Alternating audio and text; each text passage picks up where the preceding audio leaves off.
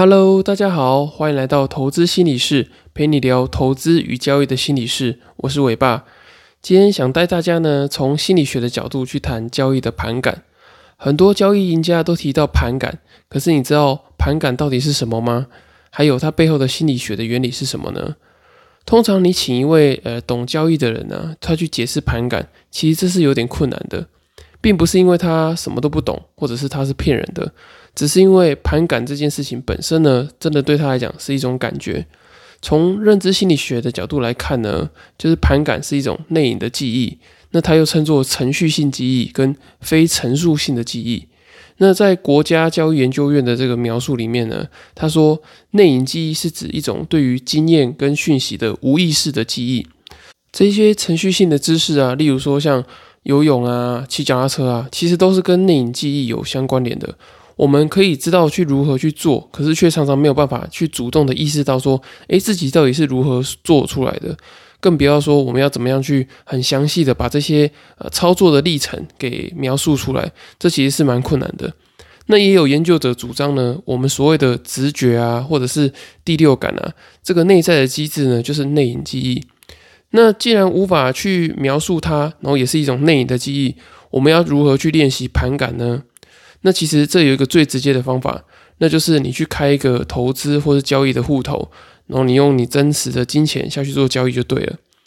因为盘感属于一种程序性的记忆啊，所以你没有办法透过书籍上这种陈述性的知识来提升你的这个盘感，因为书籍上的这些内容啊，只能提供你的这个背景的知识。然后一些比较外显的记忆，例如说，呃，你要怎么样去买卖股票啊？就是这种基本的介绍，你要买进的交易要在哪边操作等等的这些背景的知识或者是外显的记忆，可以透过书籍上的知识来呈现，可是却没有办法让你去建立这个对于盘势的敏感度，也就是盘感。那当你透过不断的这个交易的实战练习，累积交易的经验，然后并且做一个事后的检讨。你可以慢慢的把这个正确的交易行为练习成自动化。那当你练习成这个自动化之后呢，盘感就会刻在你的大脑里面，并增加你的反应速度，那降低你这个在大脑中认知资源的消耗。其实跟我们在开车的时候其实也是很像的，就是有时候你在开车的时候啊，你当你越习惯去开车的时候，有时候你在。呃，可能转弯啊，或者是倒车入库，或者是路边停车的时候，你就是一个非常顺的动作，然后会一直呃直接就就把车子停进去。可是如果一开始还不熟的人呢，可能就会在学那个驾驾训班的那一套，就是哎，我要看到第几个花盆，或者是我要看到哪一个路灯。然后我我再开始往左边打几圈，右边打几圈这样子。可是当你练习的很顺，成为一个自动化的过程之后呢，其实你大概可以知道那个倒车的感觉是什么。那这个感觉呢，其实就跟盘感很像。那我觉得要结合这个盘感，最经典的一句话呢，就是国内知名的这个交易前辈阿鲁米他所说的“读图千遍，其义自现”。那当你在这个交易的过程中呢，不断的去呃去看这些交易的走势图的时候，你在内心中其实会产生一个这种程序性的记忆，你就会知道说，哎，在大概是什么样的状况的时候，哎，这时候我应该要适合做进场，然后大概到什么样的价格区间或是水位的时候呢，要做出场。那这样子这个程序性的记忆呢，就会被你刻在这个脑海之中。那讲到这边呢，你可能会有一个疑问，就是那如果我是一个中长线的投资人、交易者，那盘感对我有什么样的影响吗？因为有些人他可能不是随时都可以盯在盘面上，那他也没有很高的这个交易频率可以去训练这个对于盘势的敏感度。那我在这个躺椅上操作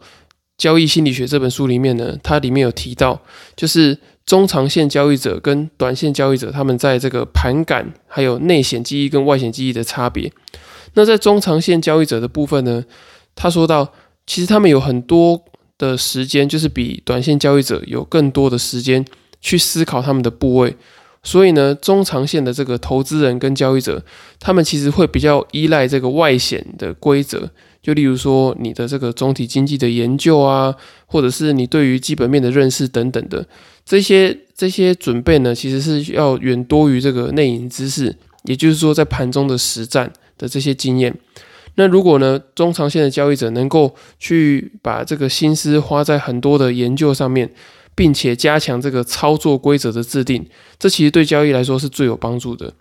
那我自己也认为说，就是中长线交易者，其实我觉得他们并不是很依赖这个交易进出的经验的累积，反而是他们要对于自己的研究有信心，那你才可以去撑过很多的这个呃行情的回档啊等等的。所以，对于书里面这样子写啊，我很有感触，因为我发现很多的投资人啊，都是在没有详细的研究的情况之下呢，就把一些呃蛮大的资金放到一个长期投资的部位里面。那结果，当市场状况动荡不安的时候，或者是有一些突发性的利空的时候，因为内心没有足够的研究，然后也没有足够的信心，导致时不时都在烦恼说，诶，到底要不要出场？所以，你如果想要好好当一个中长线的交易者，你除了对于自己的长期投资方向要有信心以外呢，你也需要具备一定程度的研究能力跟金融的知识，才能够让你在没有太多结果的验证的过程中呢，持续的去坚持你的投资理念。那我觉得没有太多结果验证这件事情呢，我觉得对于中长线交易者来说是非常容易被忽略的。你想想看，你如果你的投资的这个周期啊是。一年到两年好了，那假设你整个投资的生涯是二十年的话，那等于说你的这个决策的时间呢，可能就只有呃二十次左右而已。所以你的这个投资假设啊，跟投资的研究被验证的结果给你的回馈，其实这个次数跟频率是不多的。所以你很难透过这个结果的回馈呢，去对你产生一个一定程度的信心。你一必须得要靠你一开始的研究，跟你个人本身的这个信心的特质，去支撑你去爆单的这个信念。所以我觉得这个外显知识的累积啊，对于长线的交易者来说是格外的重要。那至于短线交易者的部分呢，则是需要动用这个内隐的知识，就是我们一开始提到的盘感。那你不能在操作的过程中啊，三心二意，然后一下子就觉得说，哎，我要做这个，那我一下子又想要做那个。因为蛮多交易者他其实做不好的情况呢，是呃，并不是他呃知道的不多，而是他可能知道的太多了，所以他在某一个交易决策的过程中呢，他可能一下子又想要做多，一下子又想要做空，然后去过度的分析自己的操作，然后导致呢去干扰到自己的交易。那其实，在这个交易心理学这本书里面呢，他有提到，就是。短线的交易者啊，他其实不能太过于用这种比较显性的方式去处理自己的交易，也就是说，他不能一直用这个书上的知识，然后在交易的过程中去过度分析自己的交易行为，而是要靠之前累积的这个对于盘势的敏感度去做这个重复性的这个程序性的操作。这边听起来可能会觉得有点复杂。那比较简单的来说呢，就是如果你太刻意的在盘中去分析你自己的动作，或者是在交易的过程中呢，一直用这种书上的知识去做自己交易的分析的话，反而会让你原本这种自动化产生累积的盘感变得有点绑手绑脚。你会开始有点不知道要怎么样去做交易，然后会变得说不敢进场啊，或者是会有交易拖延的状况。最后想跟你讲一下结论跟我自己的选择。那对我来说呢，我比较不喜欢中长线的交易，因为我认为中长线的投资呢，单一的决策的心理成本太高了。对比这个短线交易呢，比较着重于交易决策的平均品质。那你某个决策稍微做的不好没有关系，只要好的决策比坏的决策还要多就可以了。但是我也想要提醒你，就是如果在短线的交易里面呢，你的心理素质不够强韧的话呢，其实也有可能会被短线交易频繁的操作，不断的去消磨你的这个心智的能量。所以我觉得是优点，也会是缺点。那另外一个我没有选择中长线投资的重点呢，就是我必须要承认说，我自己其实并没有特别喜欢做金融领域的研究。那如同刚刚提到的，就是中长线的交易啊，它其实比较仰赖这个外显知识跟外显记忆的累积。你必须透过很多的量化啊，或者是数字的这些研究，来提升你这个交易的信心。所以我觉得这个对我来说会是比较觉得稍微困难一点，而而且对我来讲，我也没有特别的兴趣。所以我觉得回到书里面所写的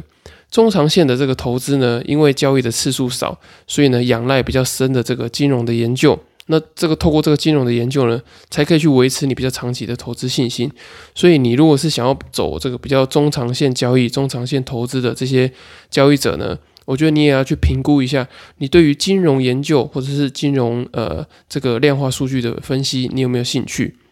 同时，你也要考虑到，就是在中长线交易里面呢，它的结果回馈的次数比较少。所以呢，如果说你是没有办法，就是持续的一两年的这个过程中，持续有不断的这个交易的信心去支撑你去爆单的话呢，你也要评估一下自己适不适合比较长期的投资。因为当你经历过一次的多空循环的时候呢，可能已经非常多年了。